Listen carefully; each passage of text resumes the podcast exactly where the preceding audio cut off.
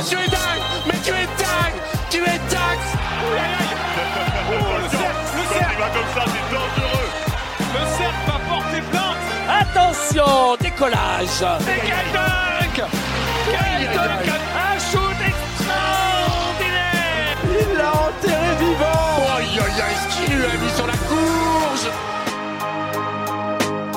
Bienvenue sur Crossover, le podcast 100% basket de Ouest France. Ils sont joueurs, joueuses, entraîneurs, dirigeants, agents et même consultants. Ils font la richesse du basket français et ils vous racontent les moments forts de leur carrière. Les grandes victoires bien sûr, mais aussi les défaites et les blessures qui ont jalonné leur parcours. Ils racontent le terrain, ses coulisses, ils parlent du sport, de leur vie d'athlète et de tout ce qu'on ignore lorsque s'éteignent les projecteurs, loin du parquet. Tous les 15 jours, retrouvez ces témoignages passionnants et sincères, truffés d'anecdotes et qui seront à coup sûr entretenir votre passion basket. 20e épisode avec Alain Digbeu. Véritable phénomène des années 90-2000, athlète exceptionnel et arrière hyper spectaculaire, Air France a écumé les parquets européens pendant 18 saisons, une carrière incroyable qui l'a mené jusqu'au Grand Barça. Il y a aussi eu des rendez-vous manqués, le Real Madrid, la NBA ou encore les JO de Sydney avec l'équipe de France. Mais aujourd'hui, le gamin des playgrounds ne regrette rien. Air France, un voyage au long cours, c'est avec Alain Digbeu et à écouter dans Crossover.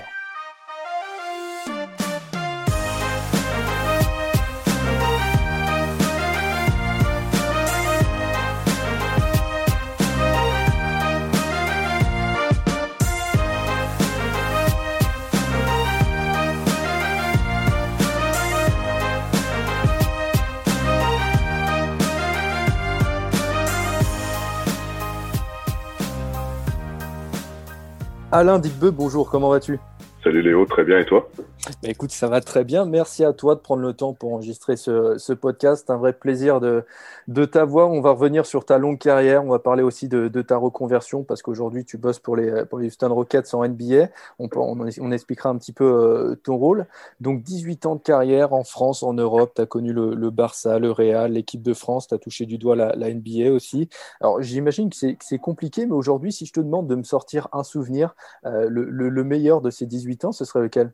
Ben, je, déjà, dans un premier temps, merci de m'avoir invité. Euh, le premier souvenir, tu sais, dans ma longue carrière, euh, je pense que le, le début, euh, c'est euh, certainement la période la plus, la plus importante pour moi. Et le début, pour moi, ben, c'est c'est les playgrounds. Et, euh, et, grâce aux playgrounds, et, ben, et à certaines personnes, à mon père et, et euh, il y a des personnes donc connectées à mon père et puis euh, par la suite donc Patrick Moncouvert, euh, Greg Beugnot, euh, ben c'est c'est Lasvel quoi. C'est Lasvel pour moi c'est ce qui euh, c'est ce qui euh, c'est ce qui me marque le plus, c'est ce qui compte le plus certainement pour moi dans ma carrière. Alors oui c'est sûr je suis passé par des grands clubs mais sans Lasvel, je j'aurais pas j'aurais pas fait grand chose je pense. Donc pour moi c'est ce qui c'est ce qui marque. Je suis je suis quelqu'un d'assez euh, assez euh, on va dire sensible et cette période était euh, était tout simplement magique pour moi parce que je sais d'où je viens donc le parcours à Lasvel mes six ans mes sept ans je crois à Lasvel c'était c'était tout simplement magique. Mais, mais, justement, on va commencer par là parce que euh, donc toi, tu es un Lyonnais en pure souche. Au début, tu commences par le foot, je crois, parce que tu n'es pas très grand, mais dès que tu vas grandir, tu vas passer au basket. À 12 ans, tu commences dans le petit club de, de Vénissieux à côté de Lyon, c'est ça? C'est ça, c'est ça. Ouais. Ben, écoute, euh, génération euh, platoche, ouais, génération génération foot, donc sortir l'après-midi, aller jouer avec tes copains, t'imaginer donc en tant que Tigana, Platini, Socrate ou, euh, ou je ne sais quel euh, superstar du football. Donc euh, oui, ça commence comme ça. Et puis, et puis en fait, par le, le, plus grand des hasards, je, je, je, tombe dans le basket, bien que mon père était un, un basketteur amateur. Euh, le basket, j'y tombe un petit peu par hasard parce que j'ai un, un, ami donc, qui est avec cette fameuse VHS euh, du All-Star Game 87 et puis c'est là que tout a, tout a, tout a cliqué quoi. Ouais, du, du, coup, 12 ans, on l'a dit, tu commences à, à, Vénissieux, à côté de Lyon. 4 ans plus tard, tu arrives à Villeurbanne, tu fais progressivement ton trou. Et en 93, tu arrives chez les pros à Lasvel. Euh, plutôt mm -hmm. une belle année, hein, parce que c'est là aussi, c'est cette année-là que débarquent aussi les, les Delaney Rudd, les, les Ron Curry, deux gros joueurs qui vont faire les beaux jours de Lasvel fin des années 90. Comment se passe pour toi à ce moment-là cette adaptation au, au monde pro à Lasvel?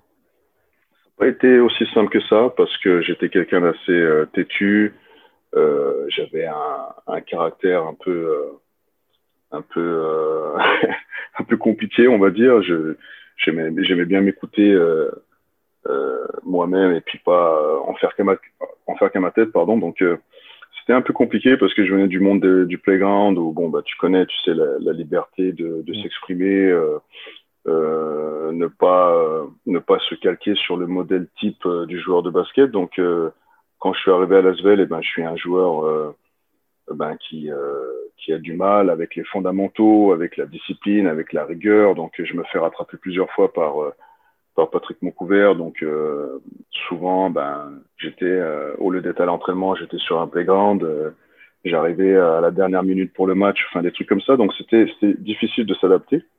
Et puis finalement, ben, ben, avec le travail, avec l'aide de certaines personnes, surtout de Patrick Moncouvert en fait, qui a qui a fait un super boulot, si tu veux, au niveau au niveau com. Donc avec moi, il a il a pris très très très souvent le temps de s'asseoir, de m'expliquer certaines choses, etc.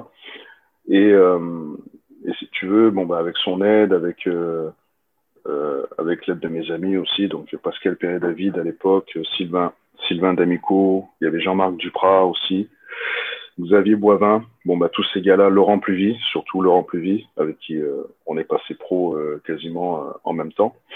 bah, tous ces gens-là, ils m'ont, ils m'ont aidé à me, à me canaliser en fait, et, c'est là donc que j'ai mis un peu plus de discipline et, et, commencé à, à, apprendre un petit peu ce que bah, les tenants et aboutissants donc pour, pour devenir un professionnel. Et puis bien sûr l'arrivée de Greg Bogno, bah, surtout euh, son caractère, sa façon d'être, sa façon de travailler, quelqu'un d'assez euh, qui était dur quoi, mais bon qui, voulait que le bien de ses joueurs en fait, mais qui avait une, façon assez euh, assez on va dire autoritaire donc d'exposer les choses.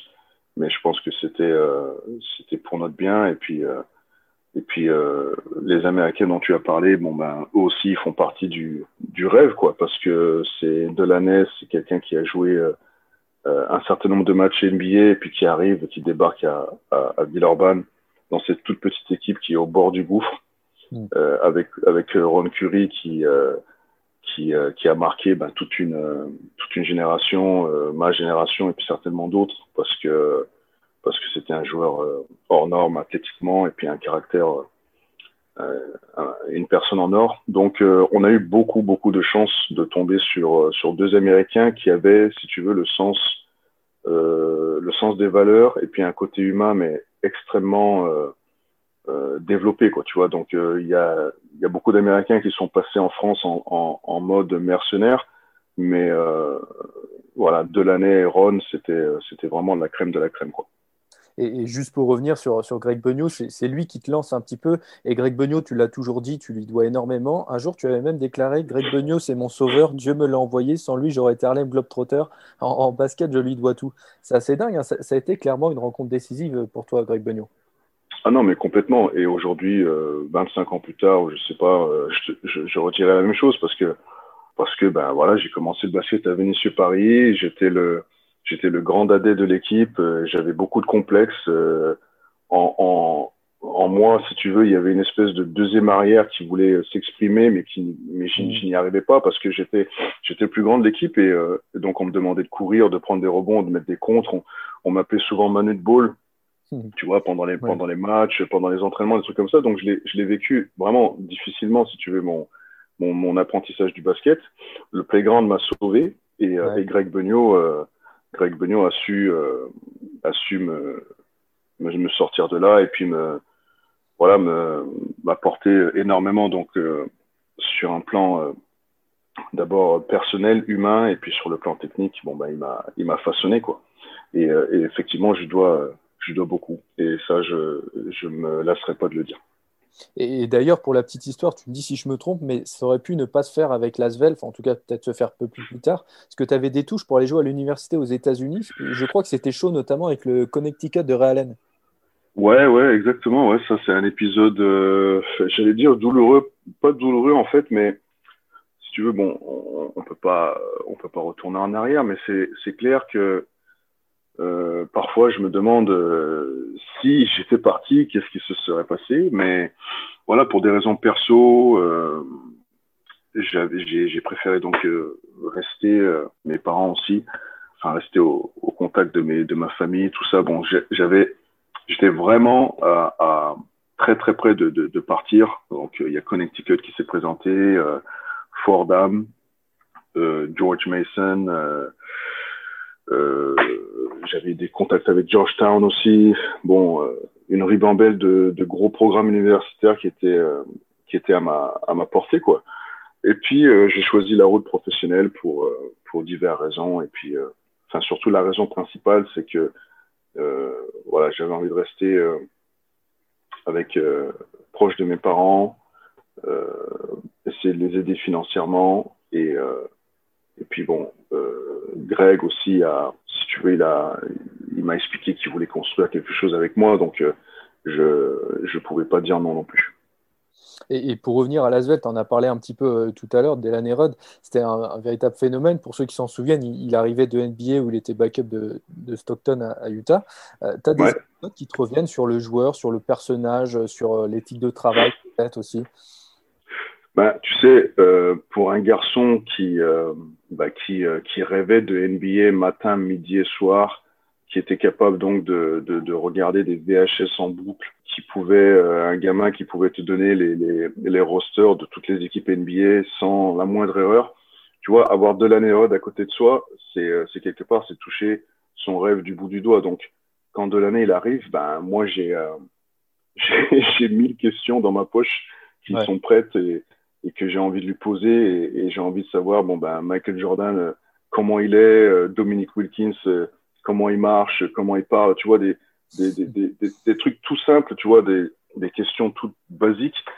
Euh, mais c'est quelqu'un qui a la possibilité d'apporter des réponses parce que bon je suis pas allé aux États-Unis avant l'âge de de 19 ans je crois donc 19 ou 20 ans je sais plus. Donc c'était c'était magique pour moi tu vois d'avoir un gars qui qui était qui était le coéquipier de Stockton et puis qui jouait contre ces, euh, ces légendes euh, trois, quatre fois par semaine, quoi. Et euh, des anecdotes, oui, il y en a, il y en a énormément, mais si tu veux, de l'année, il a toujours été, il a toujours été franc. Il a toujours été, euh, tu vois, il n'est pas arrivé en mode, euh, juste, en mode sauveur. Ouais. Tu vois, c'est pour ça que je l'admire énormément parce que il est arrivé, mais très humble et, euh, et il s'est toujours mis au service de l'équipe. Alors oui, forcément, il a, toujours su tirer son épingle du jeu. Il nous a sauvés maintes et maintes fois. Il a, fait des performances euh, extraordinaires. Mais c'est un Américain, c'est un, joueur qui a su euh, bah, rendre les autres, meilleurs, ce qui n'était pas le cas de tous les Américains à l'époque. Euh, quand on, parle du basket des années 90, euh, deux Américains par équipe, eh ben, par définition, c'était deux pompiers. Donc euh, deux pompiers qui sont là pour éteindre le feu, pour mettre 40, 50 et, et essayer de gagner un match. Mais de l'année, c'était euh, c'était une vision totalement différente. Je suis là pour l'équipe, pour faire progresser certains joueurs, pour pour aider les jeunes à se développer, à prendre confiance et, et c'est ce qu'il a fait. Et puis il a tenu euh, il a tenu sa parole quoi. Et grâce à lui, bon ben on a on a touché les, les sommets de on est allé au sommet de, de l'Europe. Bah, bah, justement, parce que Villeurbanne, toi, tu y restes de 93 à 99. Pendant ces sept saisons, il y a eu vraiment de, grands moments. Euh, toi, ta progression personnellement est, constante. En 97, notamment, vous disputez le Final Four de l'Euroleague. on le rappelle, hein, c'est la dernière fois qu'un club français a disputé le Final Four, il y a 24 ans. Euh, on en avait parlé un petit peu avec Jim Bilba dans un précédent épisode, ça aussi. Euh, quelle épopée, enfin, c'était incroyable à vivre, j'imagine, à l'époque, le, quart de finale complètement fou à Istanbul contre FS Pilsen, le, le Final Four ensuite. Enfin, ça devait être dingue. Oui, c'était dingue, mais euh, avant nous, par contre, il y a eu Limoges hein, en 93. Oui, oui, mais depuis, par ouais. contre. Euh... Ouais, c'est depuis, oui, depuis, malheureusement, oui, il n'y a pas de, il n'y a pas eu d'équipe française, mais euh, ben pour nous, tu sais, c'est, euh, on a vécu tellement de choses dramatiques. Euh, je vais faire un bond en arrière. On était, on était quand même en, en dépôt de bilan. Ouais. Euh, donc, le, juste le fait de penser à ça et de voir jusqu'où on a pu aller, c'est là que je vois qu'il y a eu une intervention divine parce que autrement c'est c'est pas explicable parce que on, a, est parti de rien quoi. On est parti de rien et puis grâce à Greg grâce à son abnégation sa, force de, travail sa rigueur et, surtout son côté euh, bah son côté euh, instituteur un petit peu si tu veux parce que il a il a quand même réussi à faire accepter beaucoup beaucoup de choses à un joueur qui a joué, je sais plus, je sais plus combien de matchs en NBA, à Ron Curry qui était, bah, qui, qui était un, joueur énorme aussi et qui aurait pu partir prendre le double, voire le triple dans d'autres équipes, mais si tu veux, il a réussi à, les convaincre euh, d'un projet. Et, euh, je dis Ron Curry et puis les Américains qui ont suivi, bien sûr, derrière. Mais euh, voilà, tu vois, il, il, a fait en sorte que, que chacun adhère au projet. Et ça, c'est ça, c'est une victoire. Parce que quand tu euh, quand as ce pouvoir-là, quand tu as cette facilité, donc, euh, de faire de d'embarquer les gens avec toi tu vois c'est tu, tu peux tu peux faire n'importe quoi et, euh, et, justement, avec Greg, eh ben, on est allé jusqu'au Final Four de, de l'Euroleague. Donc, euh, il y a quelque chose vraiment d'extraordinaire dans cette histoire. Et, euh, et, et, pour nous, cette aventure à, à Rome, c'est quelque chose d'inoubliable. Nous, on est arrivé en tant que petit poussé. Et je me rappelle encore quand on arrive dans cette salle de, de Palais des Sports de Rome, je sais plus si c'était un palais, un palais des Sports, mais on va dire ça comme ça l'ambiance qui, qui, régnait, c'était tout simplement magique. Voir les fans d'Olympiakos, voir les fans de Barcelone, euh, voir les fans de, de Ljubljana euh, crier, euh, tu vois, chanter, euh, euh, s'insulter les uns les autres aussi, tu vois, c'était pour nous c'était magique parce qu'on sortait un petit peu de notre notre bulle française, tu vois, de notre de notre routine notre routine française. Donc le Final Four, c'est c'est tout simplement incroyable.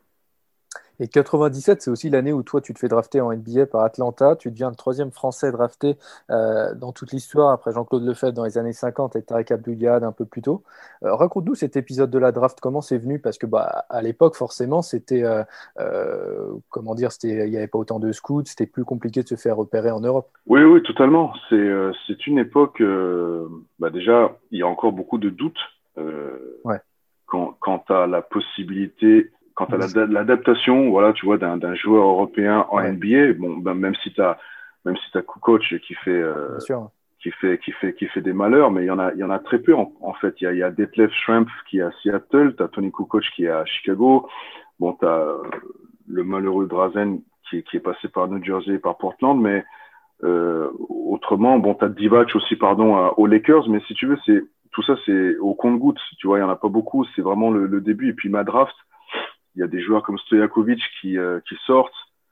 Euh, je sais plus qui est-ce qu'il y a encore comme européen. Je crois qu'il y, a, il y avait Marco Milic dans ma draft aussi. Ouais. Euh, donc c'était, euh, tu vois, c'était vraiment le début. Effectivement, les scouts se déplaçaient, mais pas comme aujourd'hui. Donc pour moi, c'est facile de dire ça aujourd'hui parce que je suis scout, donc je, je vois un petit peu la différence. Mais c'est vrai qu'en 97, c'est c'était un événement, tu vois, avoir un scout dans la salle. Moi, je me souviens quand Greg m'a dit, euh, aujourd'hui, tu as le scout des Clippers et le scout des Hawks qui viennent te voir t'entraîner.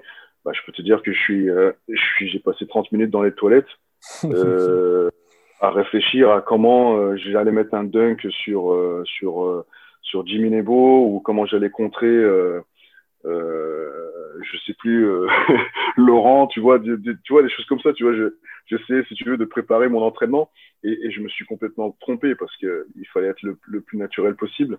Et en plus, je crois que dans la foulée, ils sont venus voir un quart de finale. Euh, non, pas un quart de finale. Ils, ont, ils sont venus voir un match de, de ligue, de, de groupe contre Olympiakos où j'ai fait, euh, comment on appelle ça, j'ai très très très mal shooté ce jour-là. Donc euh, ça a été, ça a été compliqué pour moi, tu vois. Je me suis dit, je me suis mis énormément de pression ouais. quand j'ai su que quand j'ai su qu'il y avait les scouts qui, qui, qui venaient me voir. Mais euh, voilà, je suis rentré, euh, je suis rentré dans la draft. Euh, je me fais drafter au deuxième tour. Je suis super excité pour Tariq. très très content pour lui, tu vois, qu'il se fasse drafter au premier tour. On se connaît, on se connaissait pas beaucoup, mais on avait des amis en commun, donc comme Macan ou Macan Dumassi ou Mustafa ouais. Sonko. Donc on, donc beaucoup plus tard, on a été, on est devenus très très potes tous les quatre. ça continue aujourd'hui. Euh, donc Tariq, euh, voilà, numéro 9, euh, non, ou numéro 11, je sais plus, dans la draft 197, ben, c'est exceptionnel. Donc tu vois, j'étais beaucoup plus content pour lui que pour moi. Et, et, voilà, donc moi, à partir de ce moment-là, je me fais drafter, je me dis, bon, ben, les choses sérieuses commencent. Donc quand je vais faire la Summer League avec Atlanta, ben, je leur dis que je leur dis que l'année prochaine, je serai MVP, euh, que je veux absolument venir euh, dès l'année prochaine à Atlanta, etc., etc. Donc j'avais mon plan de j'avais mon plan de travail tout tracé et je savais que j'allais, qu'il fallait mettre les bouchées doubles. Et, et c'est ce qui s'est passé. Mais j'ai été MVP, j'ai très bien joué, j'ai respecté mon, mon, mon, plan, mon programme, etc. Mais voilà, j'ai pas, j'ai pas réussi à, à rentrer dans, dans l'équipe. Ouais, c'est ça, parce qu'au final, pour remettre les choses dans le contexte, donc tu te fais drafter en 97, tu fais, une, tu fais la Summer League, au final, après tu rentres en France et tu l'as dit, tu deviens MVP français l'année suivante. Euh, Et mhm. finalement, après, tu vas à Barcelone. Euh, tu vas à Barcelone, est-ce que tu y vas en espérant que voilà, ça, ça t'ouvre des portes pour la NBA ensuite ou c'était quoi le plan euh, à ce moment-là? Ben, Si tu veux, déjà, j'avais envie de, de, voir autre chose parce que c'est pas que je me c'est pas que je me suis lassé de ce qui se passait à, à Villeurbanne, bien au contraire, mais, je me dis bon ben maintenant qu'il y a la NBA qui s'intéresse à toi, euh, il faut peut-être euh, passer à, à, à l'étage supérieur. À l'étage supérieur, c'est quoi? À l'époque, c'est l'Espagne, c'est l'Espagne, c'est la Grèce, c'est l'Italie, et euh, donc euh, inspiré par euh, Antoine, tu vois, qui va jouer à la Kinder. Ouais. voilà, je me dis ça serait bien si je pouvais connaître quelque chose comme ça, donc j'ai fait, euh, si je me rappelle bien, j'ai fait une, une, bonne série de, de, matchs contre Barcelone et je crois que c'est à ce moment-là qu'ils se sont euh, intéressés à moi. Dans la boucle, il y avait le Real Madrid aussi, mais, euh, mais j'ai eu une préférence pour, pour Barcelone à cette période-là. Et, et j'y vais donc, oui, avec le, la ferme intention de, de passer un cap, d'apprendre et, et d'essayer donc d'arriver à, à en NBA sur, sur le tard. Mais effectivement, quand j'arrive à Barcelone, je repars, euh, je repars de zéro, quoi. Je repars de zéro parce que je, je joue pour, euh, pour Aito et, euh, et je crois qu'avec Greg, c'est, je, je, je, ne crois pas. Je sais que c'est avec Greg Beugnot, donc ce sont les, pour moi, les, les, les, meilleurs entraîneurs qui existent en Europe parce que ils ont, ils ont cette capacité à, à rentrer dans ta tête et à, et à te faire découvrir des choses qui sont devant toi, en fait, et que tu ne vois pas forcément. Et, euh, et avec Aito, c'était euh, c'était ça quoi. C'était euh, vraiment réapprendre le basket de A à Z. Ça a été très difficile, c'était très frustrant parce que parce qu'il y avait la compétition, parce qu'il y avait De La Fuente, parce qu'il y avait Navarro, parce qu'il y avait euh, il y avait Gourovic, tu vois, des, des, des grosses pointures. Donc pour moi, ben fraîchement MVP du championnat français, j'arrive avec mes gros sabots, je me dis ben je vais les je vais les je vais les maîtriser et puis je vais jouer 30 minutes et, et, pas du tout en fait. Donc mes premiers matchs, c'est 8 minutes, 7 euh, minutes, euh, parfois 3 minutes. Donc, grosse, grosse, grosse frustration. Euh, parfois quelques clashs, pour être tout à fait honnête. Donc, pendant 2-3 mois, c'est très difficile pour moi. J'ai même, même pensé rentrer à, Villeurbanne à l'époque, mais, après, bon, j'ai su relever la, barre et puis, et puis Aito donc a fait a fait sa magie, quoi. Ton, comme, comme, comme Greg, il m'a, il m'a, il m'a assis et puis il m'a expliqué, voilà, c'est ici, ça se passe comme ça. Et à partir de ce moment-là, ben, j'ai adhéré et puis euh, j'ai travaillé et puis je suis resté quand même trois ans là-bas. Mais ouais, justement, au, Barça, c'était avec Hector Garcia Renesas, une, légende vivante hein, du coaching en Europe. Euh, là aussi, je, tu l'as dit, ça a été une rencontre déterminante pour toi. Euh, il y, a plusieurs anecdotes sur, sur des grands coachs comme ça qui sont assez marrantes à raconter. Euh, moi, j'en ai vu une. Il avait la particularité notamment de noter les entraînements à la fin du mois et vous aviez une sorte de bilan à, à, la fin du mois. C'est comme ça que ça fonctionnait un petit peu? Exact. Ah non, mais complètement. Tu vois, c'est c'est très très marrant que tu me que tu me parles de ça parce que c'est c'est unique. C'est tout simplement c'est unique. Et euh, si tu veux, il y avait ce côté euh, euh, grosse entreprise, tu vois, qui évaluait ses employés. Ouais, ouais. et, et, vraiment c'était et vraiment c'était marrant parce que tu sentais le parce qu'il y avait des jours euh, il y avait des jours précis dans la semaine justement où on faisait ces exercices de de de 1 contre 1, 2 contre 1, euh, 3 contre 2, 3 contre 3, 4 contre 3, donc qui était, si tu veux, noté euh, donc, il notait ta performance donc euh, au rebond. Euh, il notait ta performance sur le contre, sur la possibilité de, de provoquer un passage en force. Et euh, qu'est-ce qu'il rêvait encore? Euh, Une stat complètement folle. les interceptions aussi. Et donc, si tu veux, donc chaque action, tu, tu, tu prenais un point je crois que tu prenais deux points sur, euh, sur un passage en force ou deux points sur une interception, un truc comme ça. Et si tu veux, à la fin du mois, eh ben, euh, tu, tu accumulais des points donc, et tu avais l'employé du mois, quoi, si tu veux. Et, et, et vraiment, c'était exceptionnel parce que j'ai jamais jamais vu ça ailleurs. Alors ni au Real, ni à ni à Varese, ni à Bologne, euh, certainement pas à, Lasvel, mais euh, c'était c'était vraiment marrant parce que tu tu sentais donc que les joueurs, eh ben, ils, ils essayaient de de gagner leur place, quoi, tout simplement, parce qu'on avait un, un effectif on avait un effectif euh, très, euh, très large. Et donc, Aito pouvait se, avait le luxe, si tu veux, de, d'utiliser sa rotation chaque week-end ou pour, ou pour chaque match d'Euroleague. Donc, si tu veux, l'entraînement, vraiment, dans la semaine, eh ben, tu savais plus ou moins qui allait être dans le roster. Parce que je crois qu'on était 14 ou 15 aux entraînements. Donc, tu imagines, tu en as trois qui n'allaient pas jouer. Donc, euh, je ne sais pas si tu imagines un peu la férocité, l'intensité qu'il y avait sur le terrain. Euh, quand tu sais qu'il y a, il y, a, il y a 12 places et qu'on est 15 à l'entraînement. Tu vois, donc c'était c'était vraiment une ambiance euh, mais saine, si tu veux. C'était une ambiance de, de travail euh, euh, acharné, euh, de, donc des joueurs qui avaient faim à chaque entraînement. Et si tu veux, comme ça, je pense qu'il a réussi à, à maintenir l'esprit euh, compétitif de chacun, quoi. Et, et, et c'est pour ça qu'on a été euh, qu'on a été très bon, je pense aussi. Bon, c'était une équipe jeune, quelques vétérans comme Anthony Goldwire ou ou Michael Hawkins plus tard, ou, euh, ou Derek Alston. Euh, bon, la deuxième année, il y a Carney Chovas qui vient avec, euh, avec Charas et, euh, et Zoran Savic. Euh, malgré tout ça, bon, bah, un esprit jeune et puis un esprit hyper compétitif aux entraînements. Et je pense que ça, ça a été la clé de, de notre succès. Après notre succès, oui, il est bah, limité par, par le fait qu'on n'a pas, qu'on n'a pas été champion d'Europe, mais on, on, a, on est allé au, au final fort de Salonique et, euh, et on a gagné, euh, on a gagné un championnat d'Espagne, on a gagné une Coupe du Roi. Euh, voilà, donc euh, c'était, on aurait pu faire beaucoup plus, mais je pense qu'avec les moyens du bord, on, on a été, on a, on a, été pas mal. Et, et quand tu es au Barça, il y a aussi deux futurs stars du basket espagnol, Pau Gasol et Juan Carlos Navarro, qui commencent leur carrière. Tu te souviens de, des deux à, à, à, leur début? Complètement. Donc moi, quand j'arrive au, quand j'arrive au Barça, tout le monde me parle de, de deux gamins euh, qui euh, qui, euh, qui, ont un talent énorme et qui sont, qui sont en train de tout fracasser au championnat du monde junior, je crois. Et, euh, si tu veux, on m'en a, on a beaucoup parlé. Donc moi, quand j'arrive à Barcelone et, que je fais la conférence de presse, donc euh, les journalistes m'ont posé des questions, tout ça. Et puis c'est là qu'ils m'ont dit, est-ce que vous connaissez Navarro et Gasol? Et je leur dis, pas du tout. Donc c'est là qu'ils m'ont expliqué. Et donc, quand le championnat du monde junior se termine, ils rentrent à Barcelone. Et je vois un, un petit... euh, je vois un gamin tout maigre ouais. avec les cheveux, les cheveux teints euh, en, en, blond. Et puis je vois à côté de lui une grande panthère rose, euh, pareil, les cheveux teints en blond. Et je me dis, c'est quoi ça? Et euh, c'est deux, deux, deux, gamins qui se sont échappés d'une rêve partie ou un truc comme ça. Tu vois, j'ai pas trop compris le, le, leur délire.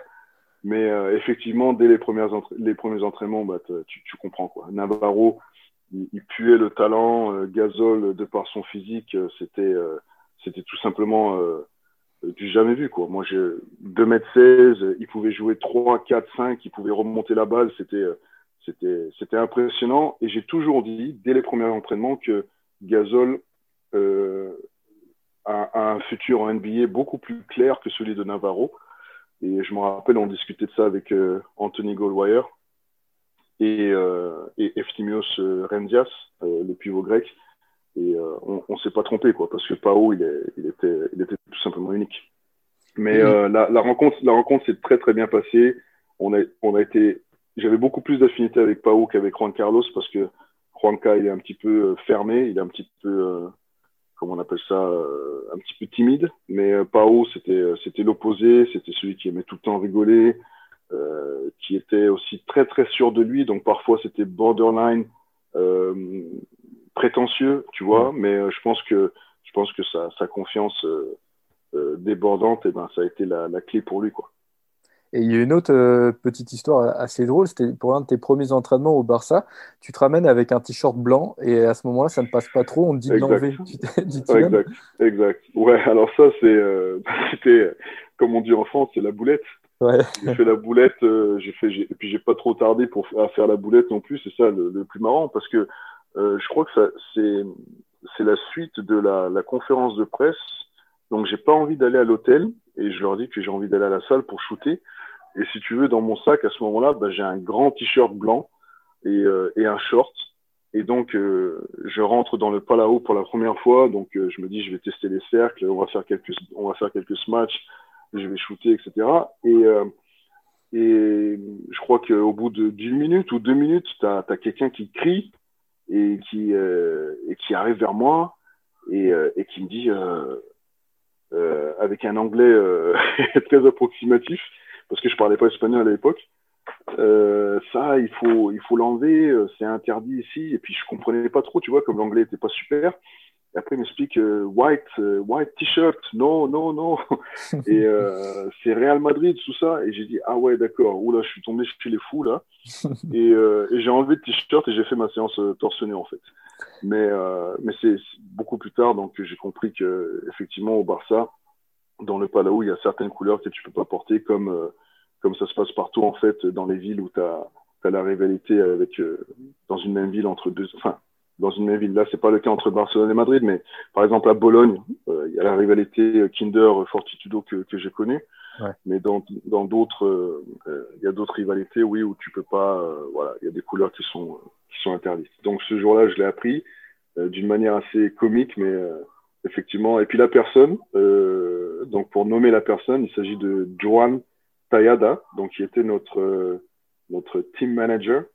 Et euh, c'est un grand ami à moi encore aujourd'hui. Et on a, on a passé vraiment ensemble trois années magnifiques parce qu'il était euh, tout simplement super avec moi, super disponible. Et puis on a, on a connecté, on a connecté dès, dès ce jour-là. Quoi. Et c'était, c'était, c'était marrant que ça commence comme ça en fait.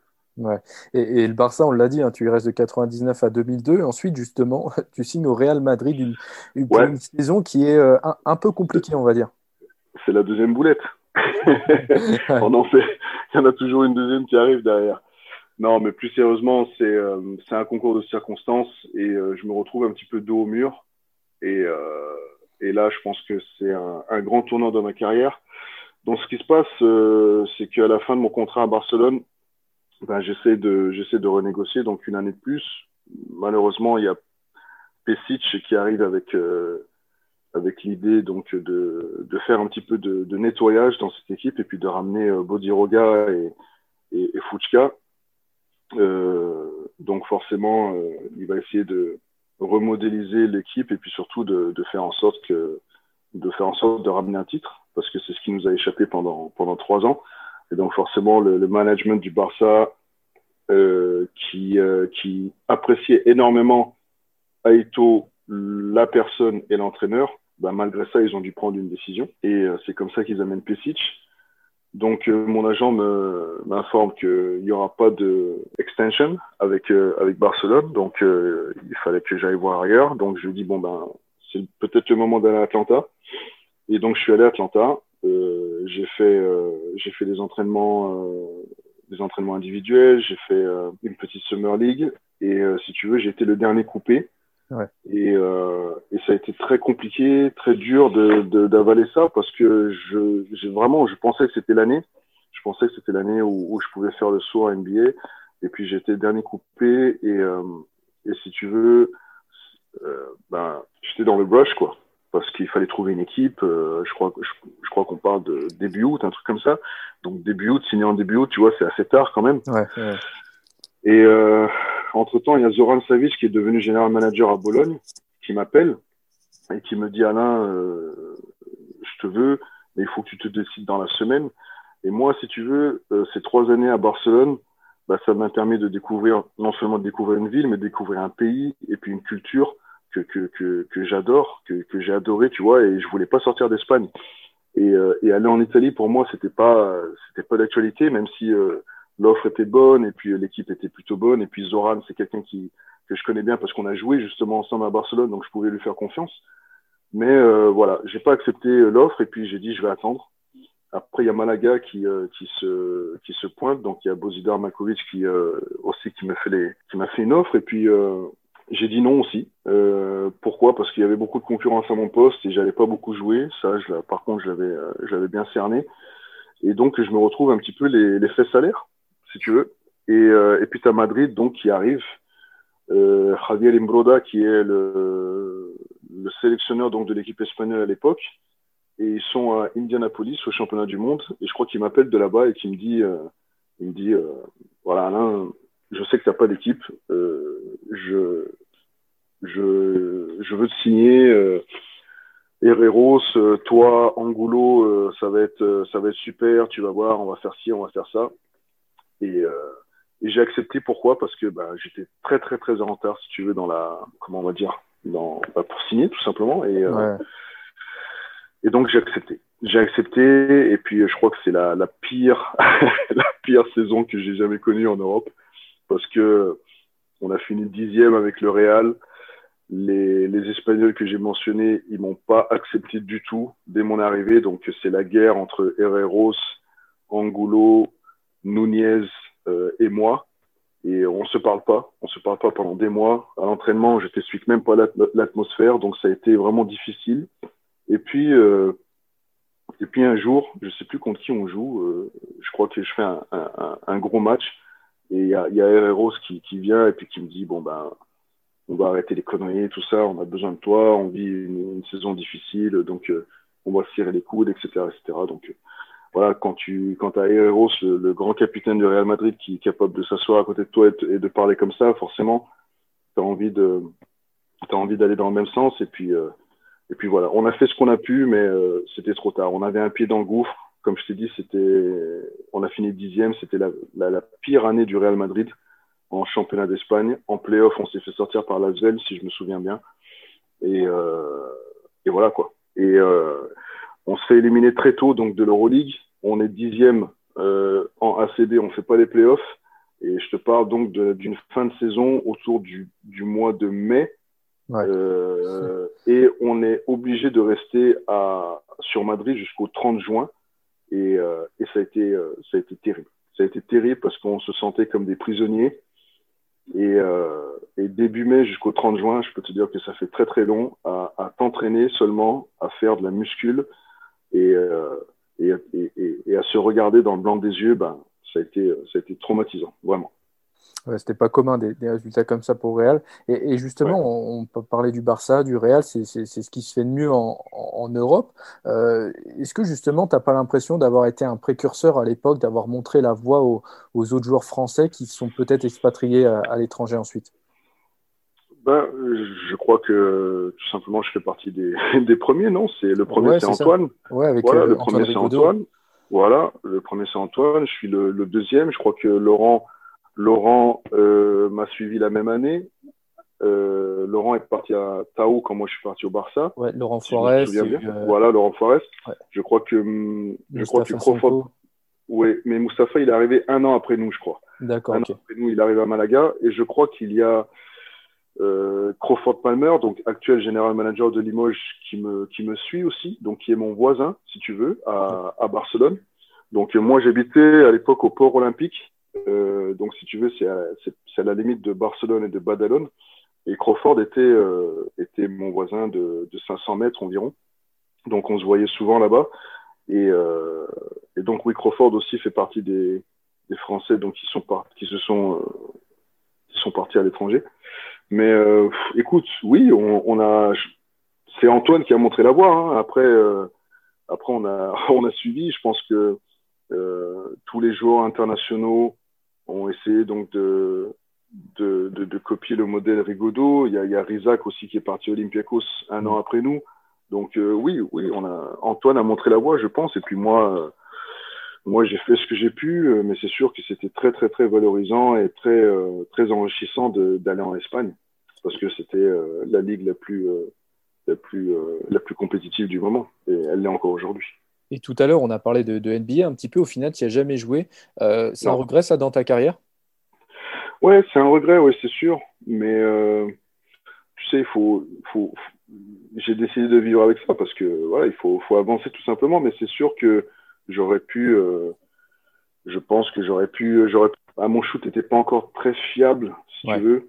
Même si, bon, je, je, je pouvais me mettre dedans, mais voilà, c'était pas encore très fiable. J'avais pas de j'avais pas de shoot à mes distances, on va dire. Tu vois, j'avais pas encore apporté l'équilibre que j'ai pu montrer par la suite dans mon jeu, comme euh, ma saison à Varese, par exemple, ou, ou, ma saison à Badalone, ou ma troisième saison à Barcelone, même si je mets pas, ma moyenne de points est pas haute, mais j'étais régulier, si tu veux, et puis j'étais tout le temps, pratiquement tout le temps dans le 5 majeur du Barça. Donc, pour moi, c'était une victoire, tu vois, d'arriver à être compétitif à ce niveau-là. En, en Euroleague, c'est c'est aussi quelque chose de valorisant. C'est sûr qu'on a tous envie de, on rêve tous de jouer NBA. Bon, moi, c'est, ça s'est pas fait. C'est, euh, c'est pas une fin en soi, mais voilà, c'est, ouais, un petit regret, ouais, mais bon, c'est, c'est comme ça.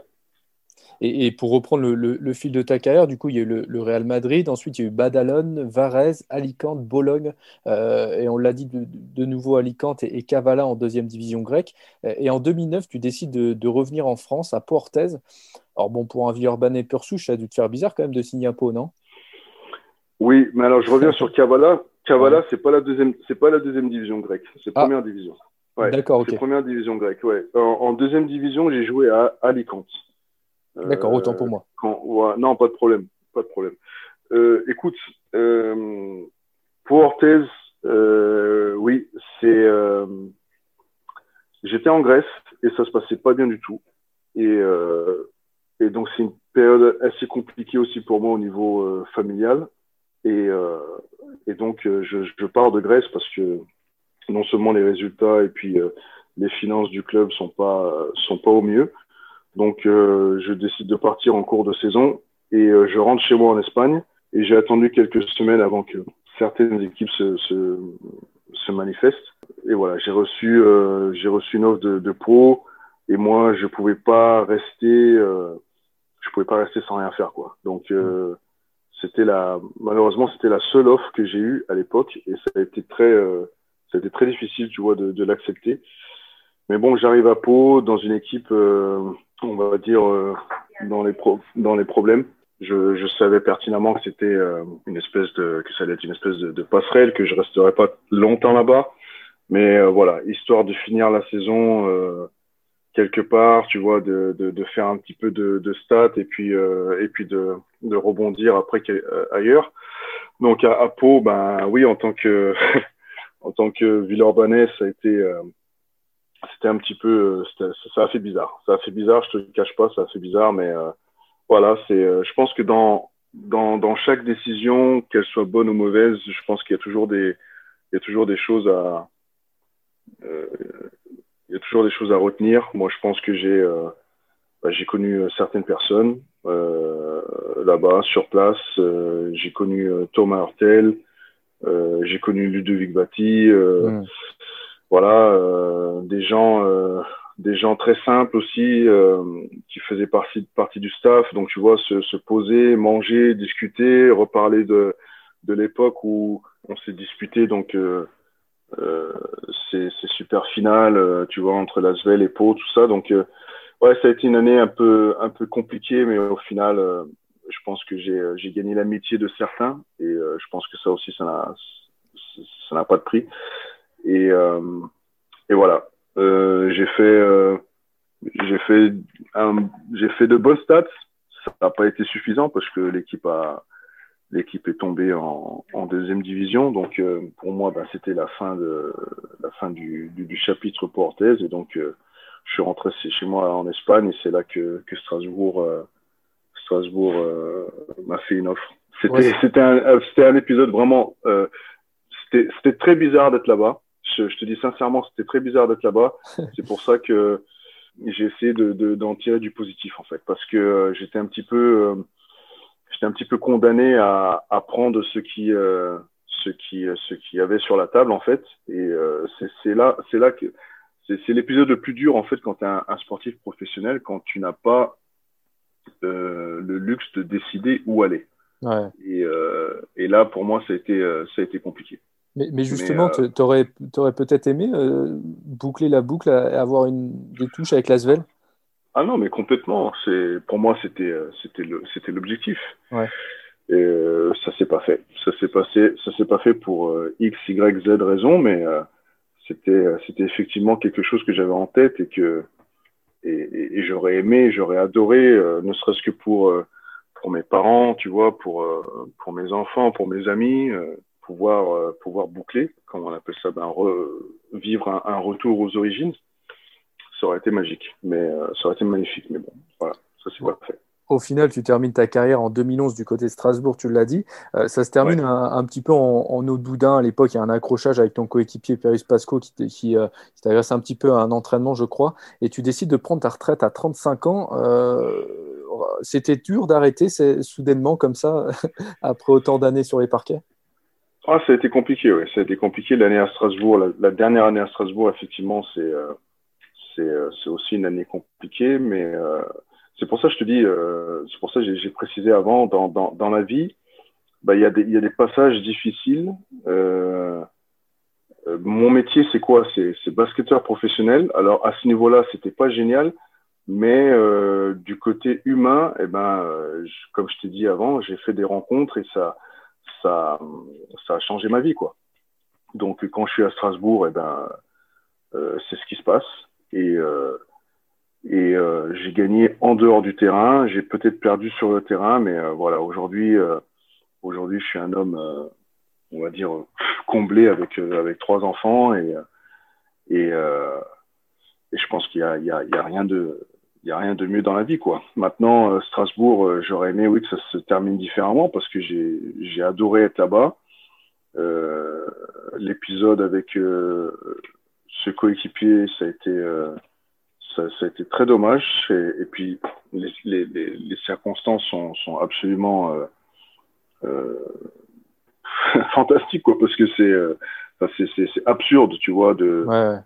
d'avoir à, à, se bagarrer le dernier, le dernier entraînement de l'année. C'est c'est vraiment quelque chose de, je sais pas, en, pendant toute ma carrière, oui, il y a eu des accrochages, mais vivre quelque chose comme ça, pour moi, c'est ça n'avait pas beaucoup de sens de toute façon, lui-même n'a pas beaucoup de sens. Donc, euh, euh, voilà, c'est. Euh, été un petit peu déçu de ne pas avoir l'appui des dirigeants de, Strasbourg à l'époque, euh, mais bon, j'ai réglé mes comptes.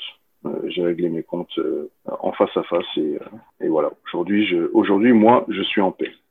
Et il y a un épisode dont on n'a pas parlé, c'est l'équipe de France, parce que tu as quand même 92 sélections avec, sous le maillot bleu. Ça t'évoque quoi, toutes ces, justement, ce, maillot bleu? Euh, alors tu sais, je vais te dire un truc. L'équipe de France, pour moi, euh, pour moi, ce sont, ce sont aussi des moments magiques. Pourquoi? Parce que quand j'ai 18 ans et que je suis à Lasvel, bah non seulement bah, j'arrive dans une vraie structure. Euh, je suis extrêmement excité, tu vois, de faire partie de ce projet. La maison, la maison des sports, bon bah c'est, ça t'inspire, tu vois, quand t'es gamin, euh, de voir les d'aller aux entraînements des pros, de pouvoir t'entraîner avec des pros, de, de, de, d'être avec de l'anérode et des trucs comme ça. Et il y a, y, a, y a un moment, si tu veux, où j'ai entendu parler donc de la génération, si je me souviens bien, c'était euh, les juniors, donc qui sont champions d'Europe en 93. Et donc dans cette équipe, je crois qu'il y y a Tariq justement, il y a, il y a David Lesmond, il y a, il y a Yann Barbic, tu vois, donc euh, je fais mon enquête et je me dis, euh, c'est qui ces gars-là en fait? C'est qui ces champions d'Europe junior? Et tu vois, moi j'étais super curieux. Hein, tu sais, moi dès que je voyais quelque chose euh, qui était plus fort que moi, il fallait absolument que j'enquête et, et, voir si je pouvais arriver à ce niveau. Moi, j'étais vraiment un, ma, ma, détermination, elle était énorme à l'époque et, et c'est certainement grâce à ça que j'ai pu, j'ai pu gravir les, les échelons. Mais donc cette équipe 93, si tu veux, j'ai j'ai gratté, j'ai regardé qui, qui est-ce qu'il y avait, tout ça, etc. Et moi, je me suis dit, ben, à ce moment-là, je me suis dit, ben, moi, aussi, il faut que je sois en équipe de France. Et euh, j'ai travaillé comme un fou hein, pour être en équipe de France. Ça n'a pas été, euh, pas été facile, mais euh, euh j'y suis arrivé et, euh, et pour moi, bah, c'était une consécration euh, absolue, quoi. C'était porter l'équipe de France. Moi, je me souviens, mon père, il m'a dit, j'ai jamais été international ivoirien mais euh, le fait que tu sois international français, pour moi, c'est euh, une victoire. Donc tu vois, quand tu as ton père qui dit ça, c'est ça marque. Et moi, j'étais euh, j'étais super fier de, de porter le monnaie de l'équipe de France. Et je me rappelle, euh, bien avant d'être sélectionné, je m'amusais souvent pendant les cours. Et ça, je pense que mon pote Pascal Pérez David, il peut en témoigner. je m'amusais souvent à faire ma sélection. Tu vois, je prenais un petit bout de papier et, et, et je mettais je mettais voilà numéro 4 euh, Jérôme Florençon euh, tu, tu vois je, me rappelle de la liste encore pour te dire numéro 5 Pascal Pérez David numéro 6 c'était Eric Cavelier numéro 7 je crois que c'était Bruno Croix euh, numéro 8 Mériguet numéro 9 euh, Patrice Koenig et numéro 10, c'était moi, et puis après le reste. Bon, je me rappelle plus du reste. On est allé jusqu'à 10, c'est pas mal. mais, tu vois, donc, j'écrivais comme ça cette liste et je me disais, bon, bah, avec cette équipe, on va faire ci, on va faire ça, etc. Tu vois, j'étais, j'étais un, j'étais un barjo complet, mais euh, ça s'est réalisé, ça s'est fait. Ça s'est fait. J'ai fait l'équipe de France, j'ai fait les U20, j'ai fait les U22. on n'a pas eu de résultats mais j'ai porté l'équipe, j'ai porté le maillot d'équipe de France et puis après bon, j'ai basculé en équipe de France A et là vraiment c'était c'était euh, c'était une suite logique pour moi. Euh, après, euh, j'étais impressionné, si tu veux, au début, quand je suis rentré dans les équipes de jeunes. Mais après, quand je suis arrivé en équipe de France A, pour moi, c'était une suite logique parce que quelque part, je savais que, que j'allais y arriver. Parce que j'ai vraiment bossé comme un fou. Et, euh, et voilà, j'en suis fier. J'en suis fier. Bon, il y a, y a, des épisodes douloureux, douloureux c'est sûr, mais euh, je suis extrêmement fier d'avoir été joueur en équipe de France. Mais je suis quand même obligé de, te poser cette question-là. Est-ce que tu as des regrets avec l'équipe de France? Je pense notamment aux Jeux Olympiques. On va rappeler l'histoire. À ce moment-là, tu viens de terminer ta première saison à, l'étranger au, Barça. Et, l'entraîneur Jean-Pierre de Vincenzi ne te sélectionne pas pour les JO de Sydney en 2000, là où l'équipe de France décroche, décroche l'argent. Est-ce que voilà, tu as, quand même des, regrets euh, avec, bah, l'équipe de France? et Forcément. Forcément. Pour moi, c'était. Euh, et avec toute l'honnêteté du monde, je ne vais pas te cacher que parfois, j'espérais qu'ils perdent. euh, bah oui, mais non, mais attends, mais à un moment donné, on, est, des, on est des êtres humains avec euh, nos défauts, nos, avec nos défauts, nos qualités. Tu vois, moi, je suis, je suis, je suis honnête avec toi. Il y a des matchs, bah, j'espérais qu'ils perdent. Mais après, je pense à mon pote Mousse, je pense à, à, mon pote Macan, parce que Macan, c'est mon pote. Alors tout le monde a, a, essayé de créer la polémique, ouais, Macan, euh, euh, il t'a piqué ta place ou ça. Non, Macan, il m'a pas piqué ma place. Macan, il a certainement mérité d'être en équipe de France et c'est surtout De Vincenzi qui a fait un choix. Donc euh, voilà, ça, j'ai dû, si tu veux, j'ai dû euh, changer de comportement. Pourquoi? Parce que j'ai deux de mes potes qui sont là-bas sur place et je, et je leur souhaitais que euh, le, le, meilleur, quoi, tu vois. Mais ça a été très difficile de l'accepter, très difficile mmh. d'accepter parce que parce que je savais que j'aurais dû être là-bas parce que. Euh, mais comment tu l'expliques justement? Parce que, excuse-moi de te couper, mais comment tu l'expliques? Parce que tu as un vrai rôle dans les meilleurs clubs d'Europe. Ouais, tout simplement, ben, tout simplement parce que, euh, parce que j'ai dit, euh, j'ai dit ce que j'ai dit ce que je pensais. J'ai dit ce que je pensais et, et on m'a coupé, on m'a coupé l'herbe, l'herbe sous les pieds. C'est aussi simple que ça. Mais je vais te dire aussi un truc. Jean-Pierre de Vincenzi, on s'est revu on s'est revu quand je suis entraîneur de l'équipe turque des U20. On s'est revu au championnat, on s'est revu au championnat d'Europe U20 en Italie. Donc je crois que c'est en 2015. Et euh, et on, et on s'est dit, euh, on s'est tout dit. On s'est tout dit. Et, euh, et je n'ai. 15 ans plus tard, du coup. ouais, non, mais 15 ans plus tard, non, mais exactement. C'est, on s'est tout dit. Et, et, bah, je vais pas dire on est on est amis, mais voilà, on se on se respecte aujourd'hui. Et je pense que c'est ça, c'est ça le principal, tu vois. Alors oui, il m'a fait mal à ce moment-là, mais voilà, 15 ans plus tard, pourquoi tu vas traîner cette douleur? Ça n'a pas de sens. Donc euh, moi, j'étais entraîneur de la Turquie. Bon, il m'a fait la réflexion, t'aurais pu, euh, aurais pu être entraîneur pour la France. Je dis ouais, mais vous m'avez pas, vous m'avez pas contacté. Enfin, moi, je vous ai contacté, mais vous m'avez pas, vous m'avez pas pris. Vous avez pas voulu de moi, donc euh, je fais quoi moi? J'attends que j'attends je, me, je, je, tourne les pouces et puis j'attends euh, j'attends que vous m'appelez. Je savais que vous n'allez pas m'appeler donc m'appeler. Donc euh, moi j'ai pris mes dispositions euh, je vis en je vis en Turquie euh, j'ai des amis j'ai des connexions j'ai travaillé et puis voilà je suis je suis devenu entraîneur de l'équipe U20 turque. Bon ça ça a duré qu'un été parce que j'ai voulu voir comment ça se passait comment on travaillait en équipe nationale turque et euh, notamment les générations U18, U19 qui avaient, euh, qui, qui, ont eu, euh, qui ont accumulé pas mal de résultats. Donc j'avais envie de voir ce qui se passait de l'intérieur, parce que bon, j'ai l'avantage de parler turc et puis j'étais surtout entraîneur de, Galatasaray à l'époque pendant quatre ans, donc c'est ce qui m'a permis d'accéder à, à l'équipe nationale turque U20. Mais voilà, l'épisode avec Jean-Pierre, voilà, aujourd'hui c'est aujourd'hui c'est réglé c'est réglé, tu vois, c'est ce qui compte en fait. Moi, je lui dis ce que je lui ai dit, voilà, je lui ai dit ce que je pensais, il a dit ce qu'il pensait, euh, et puis on, on est arrivé à la même conclusion, et, et voilà, donc euh, on se on se respecte et euh, et, et, et, point à la ligne quoi, tu vois? C'est c'est c'est c'est c'est tout simple. Tu sais, il n'y a pas beaucoup de joueurs qui peuvent se vanter d'avoir une carrière lisse. Alors moi, oui, j'ai vécu des choses, euh, j'ai vécu des choses parfois invraisemblables. Invraisemblables. J'ai vécu, euh, si tu veux, deux épisodes euh, qui se ressemblent beaucoup. Donc euh, le fait de passer du Barça au Real ou le fait d'avoir été Villeurbanais longtemps et d'avoir joué pour Portez. Donc, tu vois, on peut pas me définir par rapport à ça.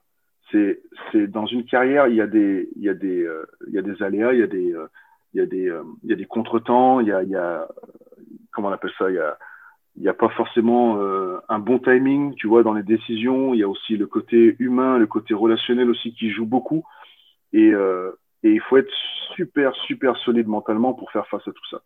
Bon, bah moi, euh, voilà, dans dans comment on appelle ça, dans ma carrière, et eh ben il y a deux, euh, il y a deux, on va dire euh, deux down, tu vois, deux deux épisodes, qui, voilà, deux deux moments clés. Voilà, c'est comme ça. Mais j'ai su faire face et puis j'ai j'ai tout fait pour me relever. J'ai vécu des moments très difficiles quand j'ai arrêté le, le basket parce que c'était pas une retraite voulue.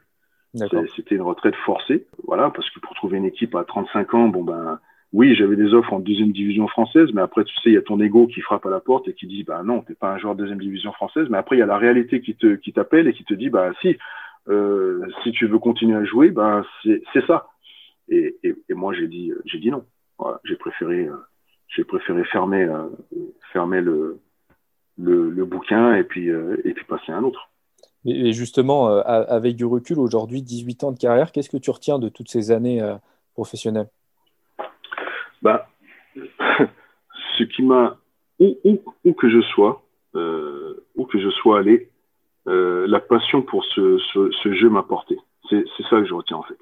Parce que euh, parce que je n'ai pas changé en fait. Donc le gamin de 12 ans qui a commencé le basket après avoir visionné une VHS de l'All-Star Game 87 jusqu'au jusqu'à l'adulte, père de famille euh, à 35 ans, ben, qui se dit euh, euh, ben, c'est la fin, ben, mon amour pour le basket c'était le même.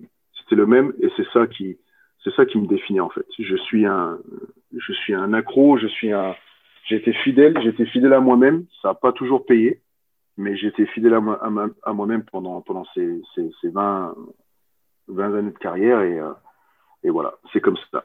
Euh, j'ai euh, j'ai adoré être joueur de de de, l'Asvel. J'ai vécu de grands moments à Barcelone, catastrophe au Real. J'ai retrouvé mon, mentor à Badalone avec Kaito. J'ai fait des cartons quand je suis passé en Italie. Je n'aurais pas dû aller en Grèce. j'ai été forcé d'aller à Pau pour rester actif, donc qu'on comprenne bien à Strasbourg, ben, c'est euh, ma vie, euh, on va dire, personnelle qui prend un, tournant.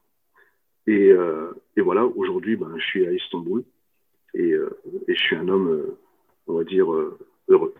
Mais justement, on l'a dit au début de l'épisode, tu étais toujours dans le basket, tu es installé en, en, Turquie et Istanbul. Raconte-nous un petit peu ton après-carrière et, et, ton rôle aujourd'hui au quotidien.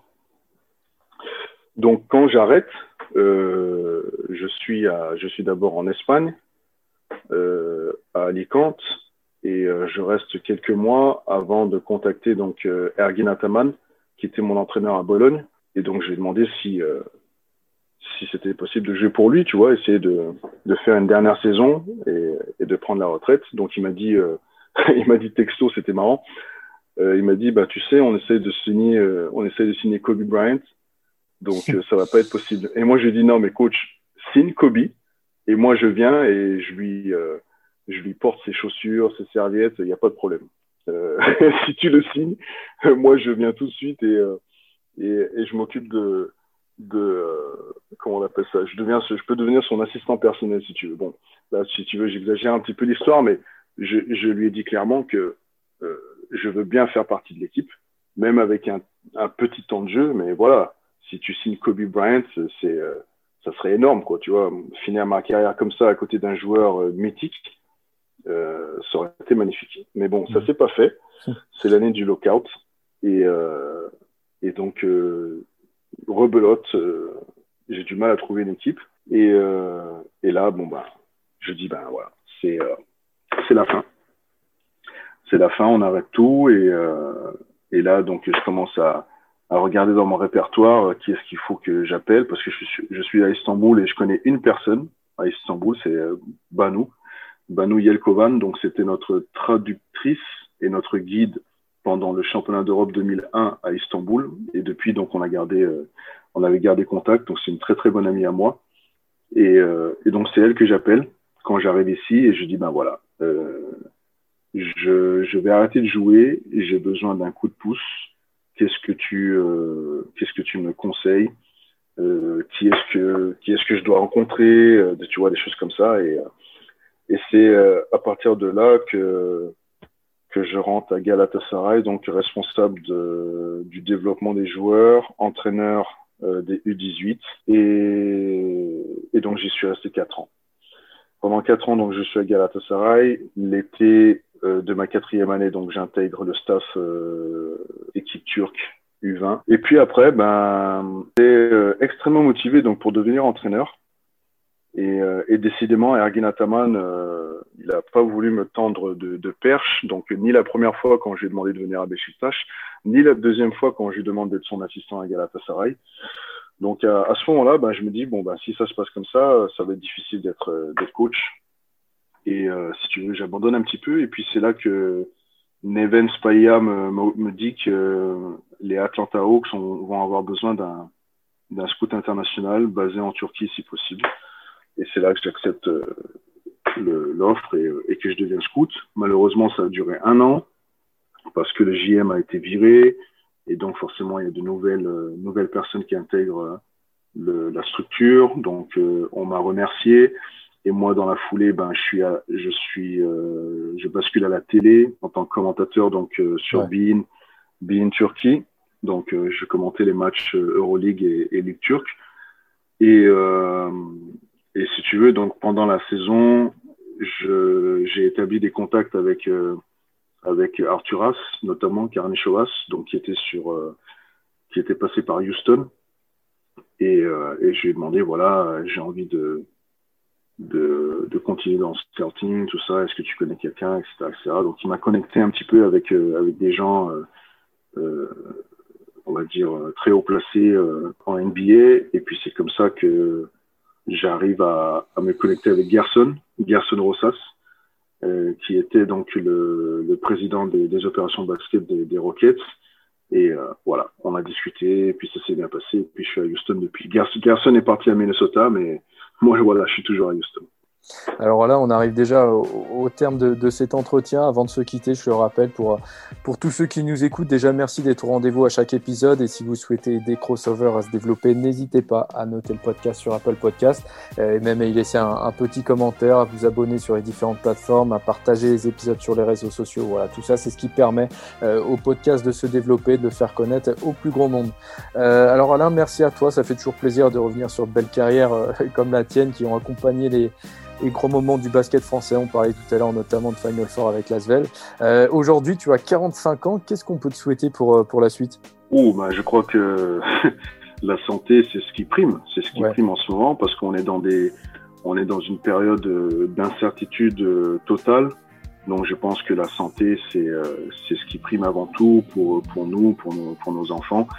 Et je souhaite à tout, à tout le monde de, de, de, de, rester, de rester en, en forme et, euh, et, de prendre les, les, les, précautions nécessaires. Et puis, euh, et puis voilà, se, se, responsabiliser, se responsabiliser surtout, je pense que c'est très important. Et, euh, et, voilà, rester en bonne santé. Eh ben, écoute, encore merci Alain pour ta disponibilité et, et très bonne continuation à toi. Merci à toi Léo, merci.